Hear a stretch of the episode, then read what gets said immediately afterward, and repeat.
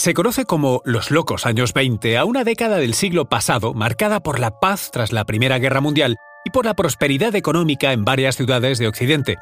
Nueva York, Berlín, París, Los Ángeles, Buenos Aires o Sao Paulo crecieron en una burbuja especulativa que finalizó el 24 de octubre de 1929, el fatídico jueves negro del crack de la bolsa neoyorquina.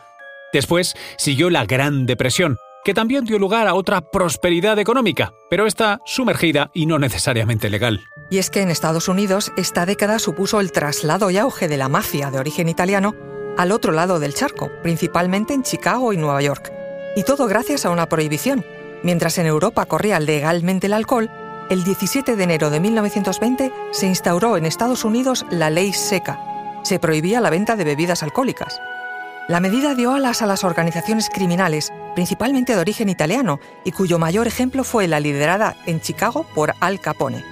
Pero ¿sabías que ni Capone ni la mayoría de los mafiosos fue condenado exactamente por los asesinatos que ordenaron? ¿Ni por la violación de dicha ley? Conoce mejor al equipo que protege nuestras costas. Alerta en el mar, el jueves a las 10 un nuevo episodio en National Geographic.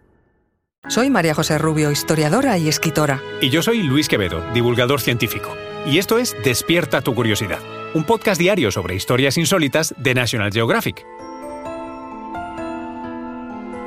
Y recuerda, más curiosidades en el canal de National Geographic y en Disney Plus. Pese a la prohibición, se siguió consumiendo alcohol de forma clandestina y masiva, para lo que era necesario fabricarlo o importarlo.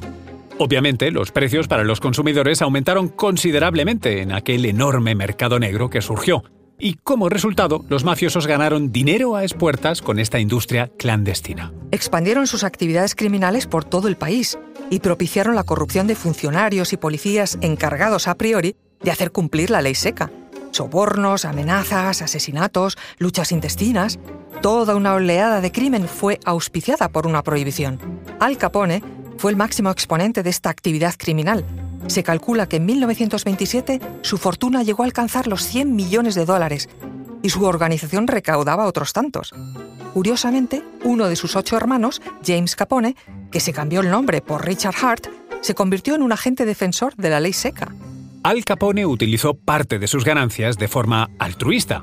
Fue el creador de los primeros comedores sociales de Estados Unidos, lo que no impidió que fuera condenado a 11 años de prisión, de los que solo, por cierto, cumplió 8, no por su actividad criminal, no, sino por evasión de impuestos. Su mentor, John Torrio, que habría erigido un imperio de contrabando de alcohol mediante sobornos a políticos, policías y jueces, fue encarcelado exactamente por el mismo motivo.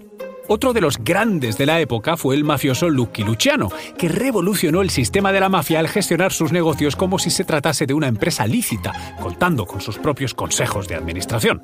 Lucky fue perseguido por proxenetismo, pero nunca por asesinato ni violación de la ley seca. Su socio y persona de confianza, Vito Genovese, evadió la justicia y tampoco fue nunca condenado. Otro de los socios de Luciano, Frank Costello, cumplió 14 meses de condena. ¿Adivinas el motivo? Evasión de impuestos. Igual que otro de los grandes, Carlo Gambino. Este participó en el crimen organizado durante más de cinco décadas, pero solo estuvo 22 meses en prisión. El cargo, lo mismo que Capone, Torrillo y Costello, evasión de impuestos. Pese a que la ley seca acabó el 6 de diciembre de 1933, cerrando el negocio clandestino del alcohol, a ver, los mafiosos buscaron otras líneas de expansión de sus negocios ilícitos, prostitución, juego, es curioso constatar que, a pesar de la violencia de aquellos años, ninguno murió violentamente. Johnny Torrio falleció en 1957 por un ataque al corazón.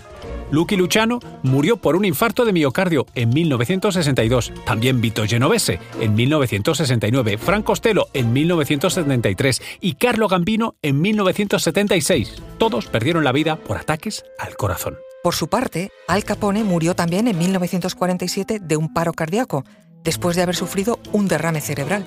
Tenía solo 48 años, un dramático final en una vida dedicada al delito y al crimen.